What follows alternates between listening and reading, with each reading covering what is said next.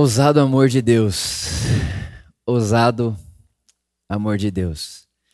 Essa, sem dúvida nenhuma, é uma das músicas que mais me abençoam.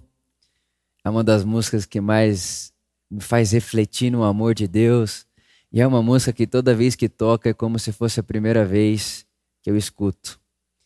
Eu oro para que essa consciência desse amor que é ousado que deixa as 99 para te encontrar, que escala montanhas, salta muralhas para ir atrás de você. Eu oro para que essa consciência e para que essa realidade da cruz, que é a prova do amor de Deus por mim e por você, inunde você com certeza e convicção.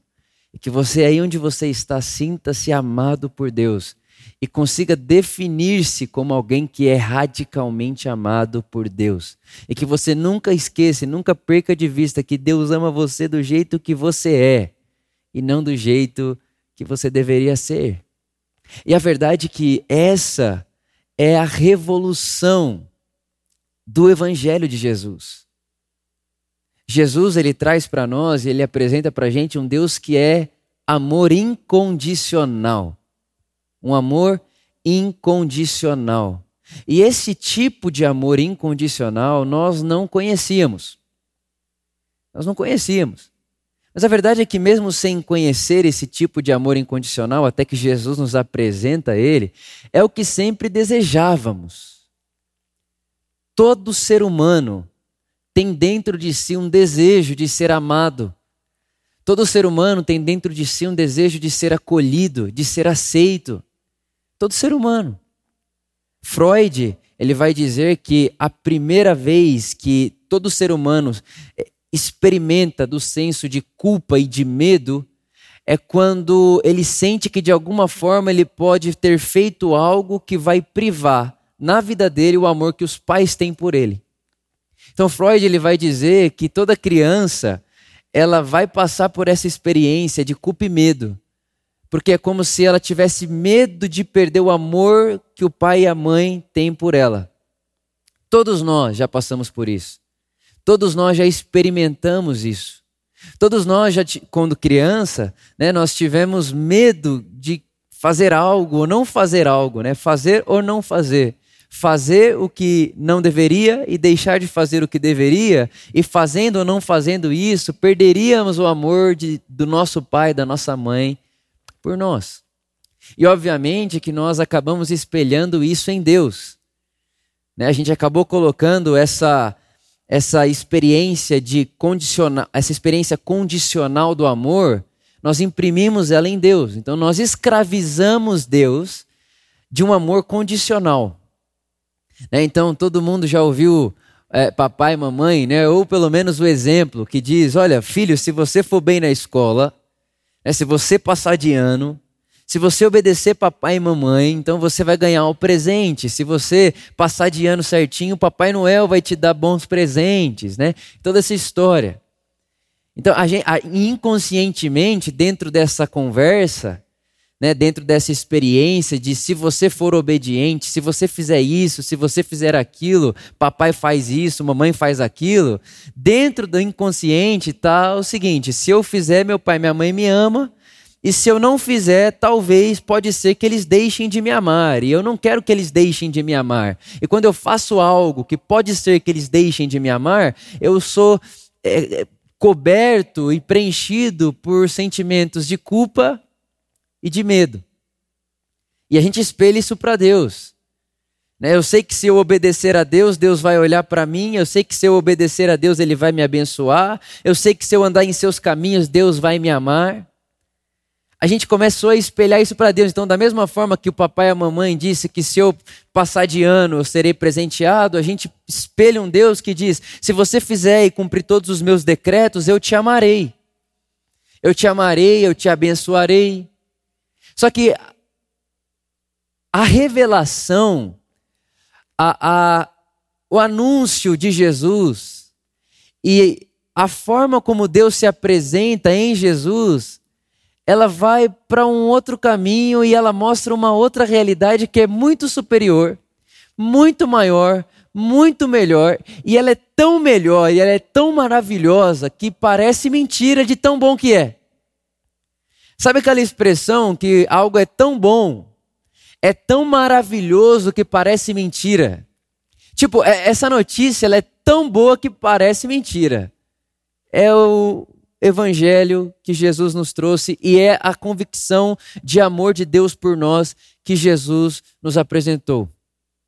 Quando Jesus aparece, ele tira Deus da caixa do que é condicional. Ele tira Deus da caixa da condição. Ele revela para nós um Deus que faz o seu sol brilhar sobre bons e maus e que ama os seus amigos e também ama seus inimigos. Jesus ele apresenta um Deus que não olha para o malvado e diz não te amo, e olha para o bondoso, para o bonzinho e diz ah, eu te amo porque você é legal, você pratica a justiça. Não. Jesus ele traz um Deus para nós que ele não faz acepção de pessoas e também não faz acepção do seu amor em relação ao comportamento das pessoas. É um Deus que não limita o seu amor a comportamento, até porque uma das, um dos significados de incondicional é sem limite e sem restrição. E o amor de Deus que Jesus nos apresenta é um amor que é sem limite, que é sem restrição e eterno. É um amor eterno. E quando eu falo para você amor eterno, eu me lembro do profeta Jeremias, no capítulo 31 do seu livro, versículo 3. Jeremias, capítulo 31, versículo 3. Jeremias diz que com amor eterno ele nos amou. Amor eterno. Um amor que é eterno e que é incondicional, que não se prende, que não se limita, que não se restringe. É um amor que independe de mim. É um amor que independe do que eu estou fazendo. É um amor que independe de onde eu esteja. E é um amor que independe do com quem eu esteja. Esse é o escândalo do tipo de amor que Jesus nos, nos trouxe, nos apresentou e revelou que é o amor que Deus o Pai sente por mim e por você. Que é o amor que Jesus sente por mim e por você. É um amor irrestrito. É um amor sem barreiras. É um amor sem, sem muros. Isso é maravilhoso. Isso é maravilhoso. E isso também escandaliza a nossa cabeça, o nosso cérebro que está acostumado a ouvir que se você fizer eu te amo, se você fizer eu te abençoo, eu te, eu te presenteio, e se você não fizer tem um castigo. Tem aqui, ó, você, você vai ser amaldiçoado, você vai ser castigado, você vai para um outro caminho. Se você não fizer o que você precisa fazer, se você não for obediente, se você não for justo e legal, você vai ser segregado, excluído colocado para fora. Mas a experiência do amor de Deus não passa por esse caminho. Porque a experiência do amor de Deus, ela é incondicional. E quando eu digo a você que a experiência do amor de Deus é incondicional, eu estou dizendo a você que não importa se uma pessoa está lendo a Bíblia ou praticando adultério, que, que não importa se a pessoa que é alvo do amor de Deus está agora fazendo um jejum de oração, ou se ela está usando droga e se embriagando. Ambas as pessoas, tanto a que está jejuando e orando agora, tanto a pessoa que está se prostituindo ou se alcoolizando agora, ambas são igualmente amadas por Deus, porque é um amor incondicional. O amor de Deus não está restrito e a minha opção do que fazer da minha vida não restringe o amor de Deus por mim. Não há o que eu faça que possa ser como uma barreira e uma proteção que impeça Deus de me amar. Não há nada que eu faça. Então não, não importa. Você que está aí me ouvindo agora, você pode estar tá fazendo uma coisa bonita ou fazendo uma coisa horrível eu posso dizer com a mesma convicção, independente do que você está fazendo, Deus ama você. Porque o amor de Deus é incondicional. Não se restringe, não faz acepção de pessoas. Não ama o bom e odeia o malvado. É um amor incondicional. Incondicional. não ao que eu faça, para que Ele me ame mais, e não ao que eu faça, para que Ele me ame menos, porque Deus me amou com amor eterno. E eternidade, preste atenção nisso, eternidade não é para sempre. Para sempre é infinito. Eternidade não é tempo para sempre. Eternidade é ausência de tempo. Eternidade é ausência de tempo, não tempo para sempre. Deus me amou quando o tempo ainda nem existia, fora do tempo. Deus me amou com amor eterno. Por isso não há o que eu faça no tempo que mude o amor eterno que Ele me amou e te amou. Não há o que aconteça no tempo que mude, altere ou impossibilite esse amor eterno de abraçar a mim e abraçar a você. Eu sei que talvez quando você escuta eu falando isso para você, você fale, Vitor, mas está escrito na Bíblia que se eu obedecer, Deus vai me abençoar. Está escrito na Bíblia, Vitor, que Deus tem prazer, que Deus ama aquele que cumpre a lei. Está escrito na Bíblia, Vitor, que Deus ama aquele que anda segundo a sua justiça. Eu sei que você pode pensar isso, e é justo que pense. Mas o que nós precisamos entender é que nós, como humanidade, nós estamos adultecendo, nós estamos amadurecendo como humanidade. Não só como indivíduos, mas como humanidade. Por exemplo, irmãos, Davi, ele já deu graças a Deus e ele foi escreveu salmos de louvor a Deus, em gratidão a Deus, depois de ter ah, feito uma guerra e matado muitas pessoas. Davi, a Bíblia diz que tinha mão suja de sangue. E ele levantava essas mãos a Deus e dizia: Deus, obrigado, porque é você que está me entregando essas pessoas, é você que está é, é, entregando essas pessoas para mim. E assim, se elas estão morrendo, é você que está fazendo isso com elas para a glória do seu nome. Então, obrigado por fazer isso através de mim. E hoje, irmãos, depois de muitos anos e depois de muito tempo, e obviamente a humanidade vem evoluindo. A gente não consegue fazer mais isso. Não dá. Por exemplo, como que era o jeito de governar, a maneira política de governar há anos atrás? Era o imperador. O imperador mandava. E mandava. E todo mundo tinha que obedecer o que ele mandasse. Ele era o imperador, ele era o César. Ele manda, todo mundo obedece. Ditadura, são formas de governo, formas de fazer sociedade que nós sabemos que hoje a gente já não, a gente já não se enquadra mais aí. Não dá mais para ter uma pessoa lá em Brasília falando faça isso ou não faça aquilo e todo mundo vai falar não, tá bom, a gente vai obedecer. Não, a gente já percebeu que isso daí é muito infantil. Por quê? Porque nós como humanidade, nós estamos em crescimento, nós estamos em amadurecimento. Então nós chegamos hoje, por exemplo, em algo chamado democracia. De todas as outras formas de governo, essa é considerada a mais adulta, a melhor até então. Mas nós não paramos de crescer e de evoluirmos e de aprendermos.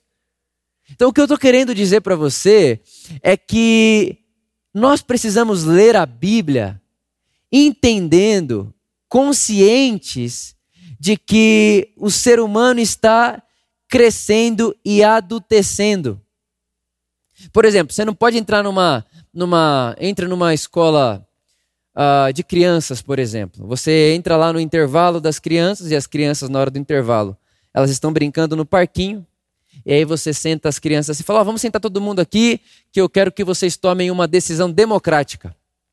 Criança, tá? Criança que não, não, não tem ainda conhecimento, não tem capacidade de escolher o melhor para ela, inclusive.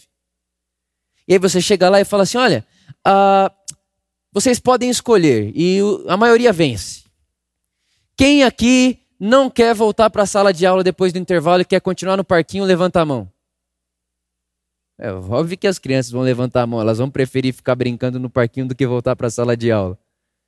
Mas quando você pega essa questão democrática, levando para crianças que não têm capacidade de escolherem o melhor para si mesmas, você está sendo irresponsável. Então, não é que a democracia não seja legal.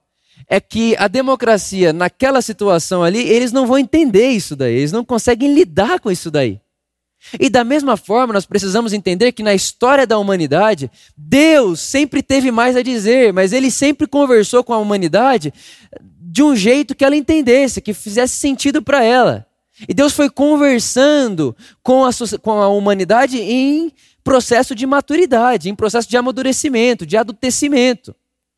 E, na re... e a Bíblia vai dizer, o apóstolo Paulo, que na plenitude dos tempos, Jesus aparece como palavra final de Deus, como expressão exata de Deus.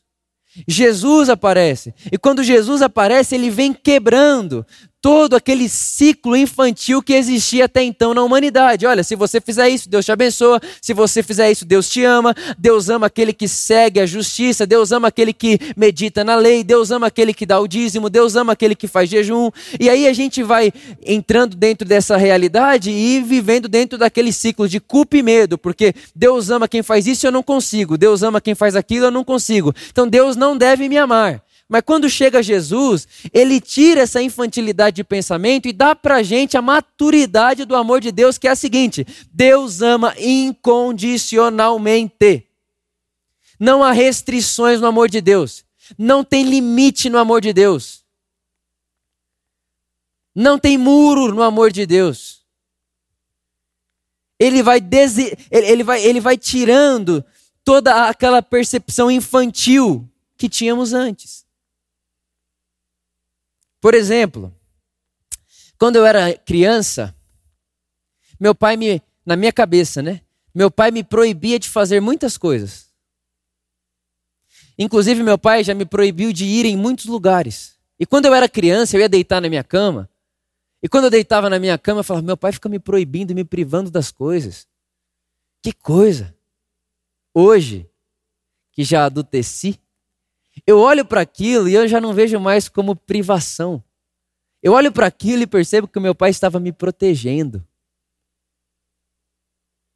Eu não vejo mais como privação. Vejo como proteção. Por exemplo, suponhamos que eu tenha uma, uma fazenda. Eu tenho uma fazenda gigantesca. E os meus filhos, né? Estão, já estou profetizando aqui, amém, né? Os meus filhos estão lá na fazenda. E lá nessa fazenda tem várias frutas, várias coisas boas de fazer, de comer, todo aquele negócio. Só que tem uma fruta lá, uma fruta, que ela é venenosa. Ela faz mal. Que ela mata. E aí o que eu faço como pai? Dos meus filhos, eu vou, pego uma tigela, encho a tigela com as frutas que matam, encho a tigela com essas frutas que faz mal, chamo os meus filhos e digo: Filhos, tá vendo essa fruta aqui? Ó? Essa fruta aqui, uh, ela faz mal. Ela tem veneno, tá?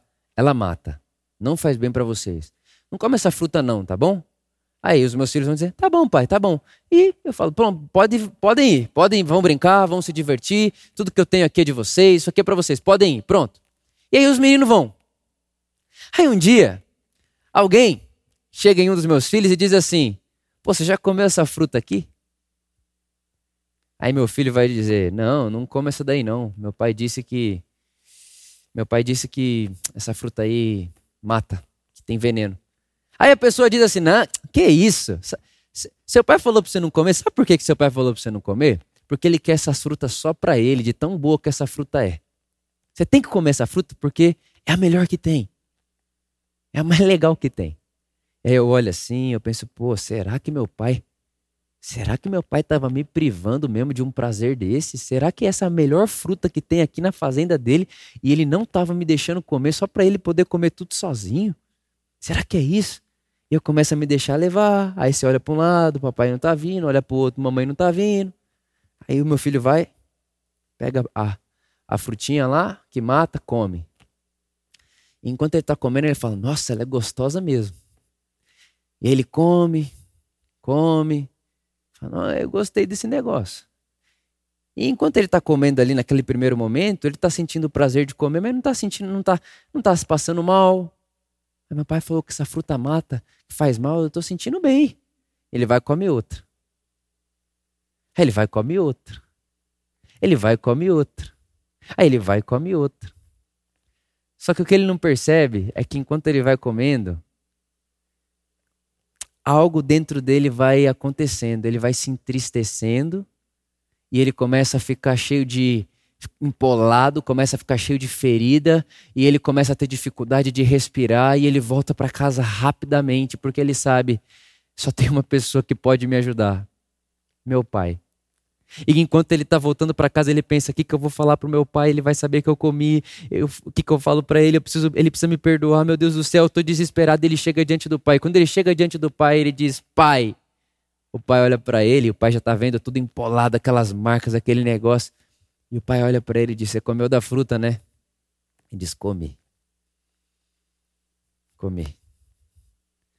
Aí o, o carinha lá, que falou pro menino comer, fala: Aí, paizão, ó, taca pedra nele, mata ele, se vinga dele, te desobedeceu. Não o abrace, não o abençoe, não o receba. Porque essa é a mente infantil.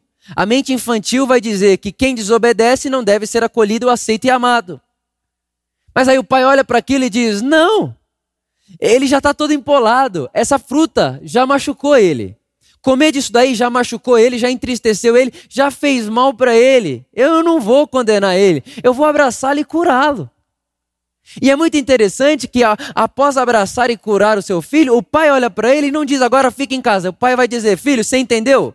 Você percebeu que quando eu disse para você não comer daquele fruto, eu não estava te proibindo, mas eu estava te protegendo? Sim, pai, entendi. Então volte a brincar.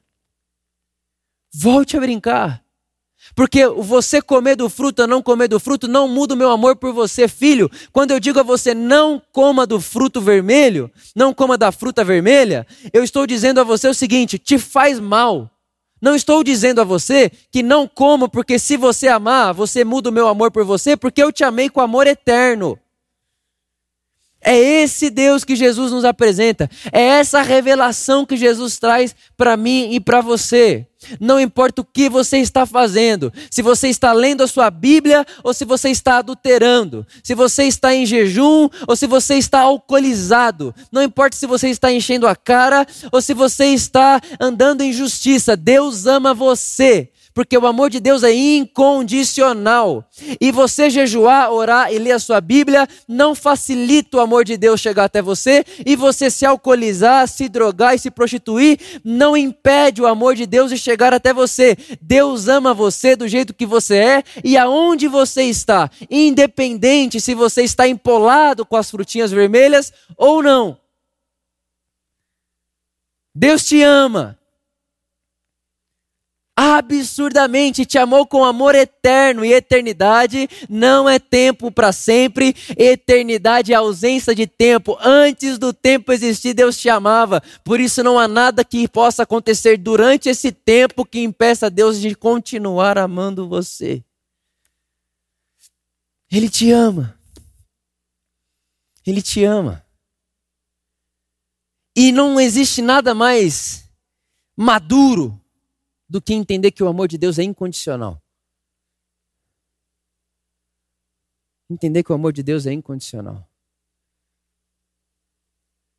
Deus, sabe, irmãos, uma criança, é, é, ela, ela não pode escolher se ela vai comer ou não. Ela não pode escolher, porque ela tem que comer. Ela não sabe escolher ainda. Mas isso é infantilidade. Isso é infantilidade. Mas não é o desejo de Deus que fiquemos na infantilidade. O desejo de Deus é que cresçamos e aprendamos que comer faz parte da vida e que eu tenho que comer. Não porque eu sou obrigado a comer, mas porque comer faz parte da vida.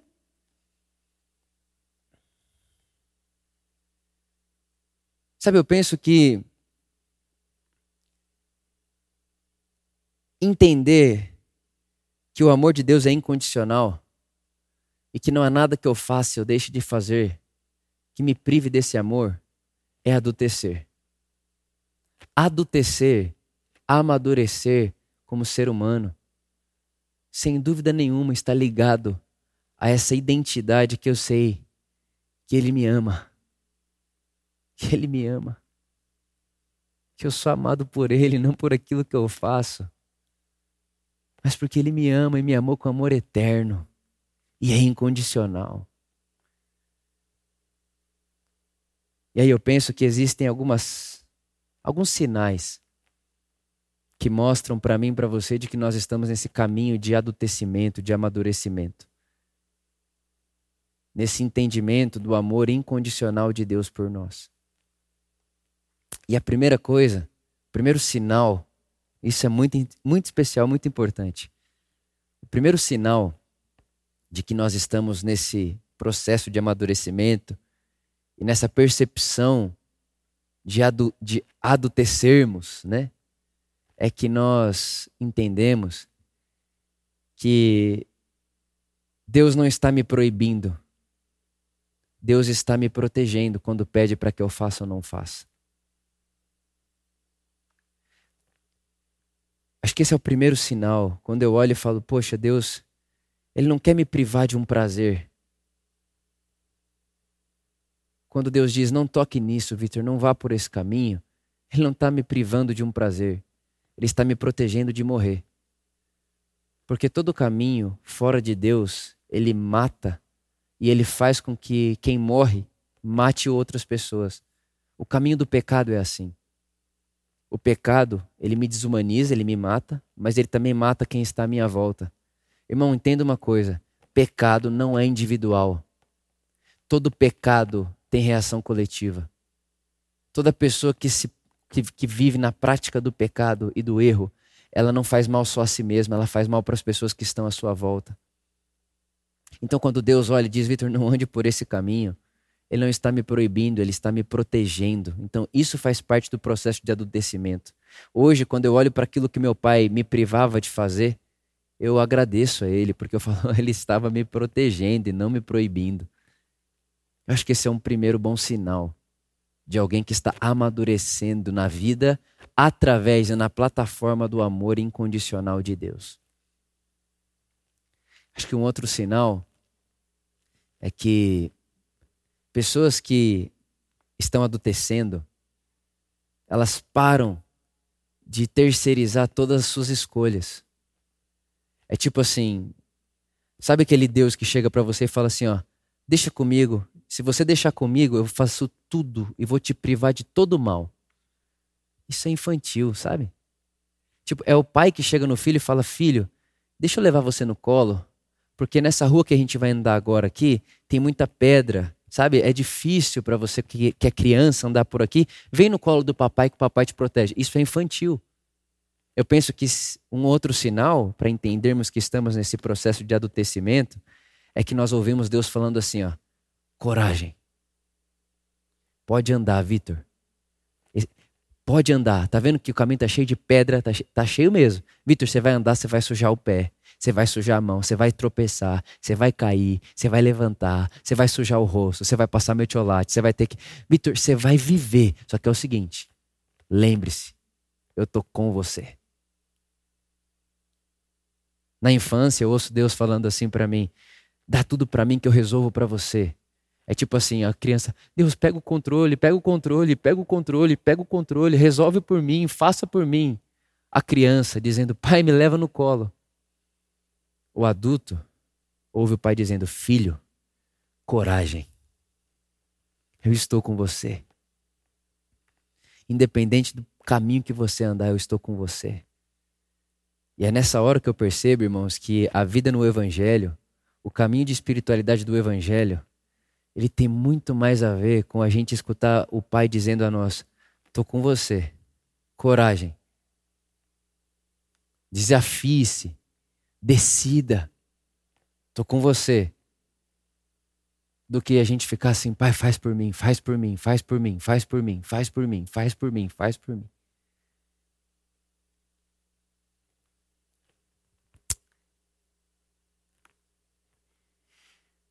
O amor incondicional. Penso eu, na maneira como leio o Evangelho, é a plataforma para os adultos.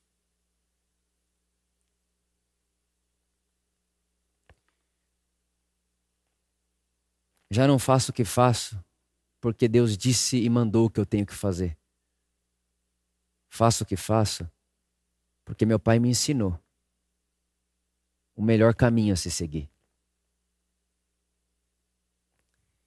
Já não faço o que faço com medo de ir para o inferno. É, não, não, esse negócio de, ó, se repetir de ano, papai vai te pôr de castigo, ou, né, se continuar nessa vida de pecado, papai vai te mandar para o inferno, isso é papo de criança. Tô fora dessa. O amor de Deus é incondicional. Já não escolho o caminho que ando, já não escolho a ação que tomo, fundamentado no que papai vai fazer por mim ou para mim, que recompensa ele vai me dar. Não. Hoje eu entendo que o meu pai odeia o pecado, não porque ele é ego, ego, egolátrico, Tipo assim, Vitor, não faça isso. Eu só estou dizendo para você não fazer isso para ver se você me obedece.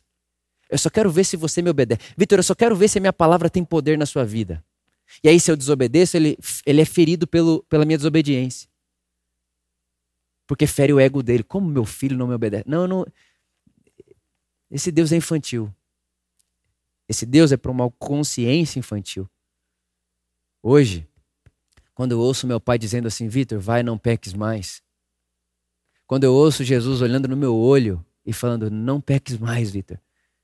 O que eu ouço por detrás da sua voz é, Vitor, o pecado te faz mal. O pecado te mata, te faz um assassino, porque quando você peca, você vai morrendo aos poucos e matando as pessoas à sua volta aos poucos. Eu te quero bem, Vitor. Eu te quero vivo, Vitor. Eu te quero vivo, produzindo vida, Vitor. Por isso, não vá por aqui, não peques mais. Você consegue perceber que é papo, é outra conversa? É de outra ordem. É de outra experiência. E o que define essas experiências é que desse lado de cá, eu quero fazer para Deus me amar. E eu não quero fazer o que Deus não quer que eu faça, para que Ele continue me amando. Então, desse lado de cá, eu quero fazer o que eu tenho que fazer para que Deus me receba no céu. Eu quero fazer o que Deus, né? Eu vou fazer o que Deus quer que eu faça para que Ele me abençoe. Já desse lado de cá, eu conheço meu Pai e sei que Ele sabe da vida mais do que eu. E quando ele diz para mim, Vitor, vem por aqui, ele não está me proibindo de ir por outro caminho, ele está me protegendo de morrer e de matar. E quando ele diz, Vitor, ande por esse caminho, ele está dizendo, Vitor, nesse caminho você vai viver e produzir vida. Porque há dois caminhos, de vida e morte. Todas as nossas escolhas nos matam e mata quem está à nossa volta, ou nos vivifica e traz vida para as pessoas que estão à nossa volta. Por isso não existe escolha que seja individual. Eu escolho por mim, mas preciso estar ciente que todas as minhas escolhas refletem nas pessoas à minha volta. Santidade também é comunitária. Pecado também é comunitário. Somos seres dependentes e ligados uns aos outros. De modo que quando eu escolho a vida, eu escolho vida para mim e produzo vida a quem está à minha volta. E quando eu escolho morte, eu escolho morte para mim e morte para as pessoas que estão à minha volta. E quando o meu pai diz para mim, Vitor, não peques, ele está dizendo, eu quero você vivo, vivendo e produzindo vida à sua volta. Eu não ouço ele dizendo, estou te privando de prazeres.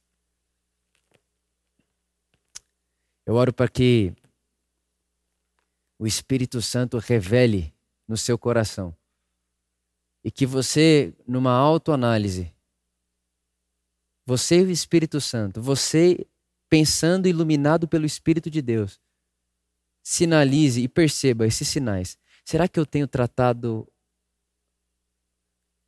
a voz, a vontade, a direção de Deus para minha vida como proibição? Ou os mandamentos de Deus para mim são proibição? Eu faço o que faço e não faço porque não faço porque Deus quer que eu faça e porque Deus me proibiu que eu não faça. ou não, ou, ou eu, eu, eu tenho em Deus e na Sua vontade prazer, porque ao andar naquilo que Ele deseja para mim, viverei e produzirei vida. Ao andar naquilo que Ele deseja para mim, estou tendo e participando de um prazer que é eterno e que não acaba. Tudo isso, plataforma do amor incondicional de Deus. Plataforma do amor incondicional de Deus. São de para pessoas que não estão ocupadas querendo conquistar o amor de Deus. Pessoas que estão ocupadas com outra coisa. Pessoas que estão ocupadas em crescer, em aprender, em frutificar. Porque Deus é maduro o suficiente para ter prazer em te ver crescer. Deus não é, gente, pensa comigo. Nenhum pai quer que seu filho cresça e não adulteça, e fique infantil para sempre. Todo pai quer que o filho cresça e que aprenda a tomar suas decisões e que escolha o caminho que vai seguir na vida e que se autorresponsabilize. Todo pai deseja isso. Não é diferente o nosso Pai Celestial. Eu oro para que você tenha coragem. Coragem de acreditar no amor incondicional de Deus por você. Um amor que não pode ser condicionado pela sua escolha, pelos seus acertos e pelos seus erros. Um amor que ama você enquanto você acerta e enquanto você erra. O amor que ama o homem e a mulher. O amor que ama o que está buscando andar em santidade e acertar e até as e ama, ama e não ama diferente aquele que está se embriagando das frutas vermelhas. É um pai que ama e que não restringe o seu amor à classe, a gênero, à escolha, à opção sexual. É um pai amoroso que ama. Essa é a revelação de Jesus. Essa é a revelação de Deus em Jesus. Um Deus que nos amou com amor eterno e incondicional. Eu oro para que essa consciência, essa certeza e essa convicção invada seu coração e que você não seja como criança, levado a qualquer vento de doutrina por aí, mas que haja maturidade em você, adultecimento, para estar certo de que o amor do Pai é incondicional e que Ele não está olhando para mim falando, pula no meu colo que eu levo você no meu colo para você não se ferir, mas Ele está olhando para mim dizendo, filho, filha, coragem, ande, corra se arrisque, viva, e eu estou com você. Na infância, o pai faz pelo filho. Na maturidade, o pai está com o filho. Não faz por mim. Está comigo. É diferente. Eu oro para que isso seja uma verdade na sua vida, na minha vida e na nossa comunidade, para que o amor de Deus seja visto, experimentado provado por mim, por você e pelas pessoas que estão à nossa volta. Que o Espírito Santo continue nos ensinando, nos revelando e nos fazendo como Jesus. Amém.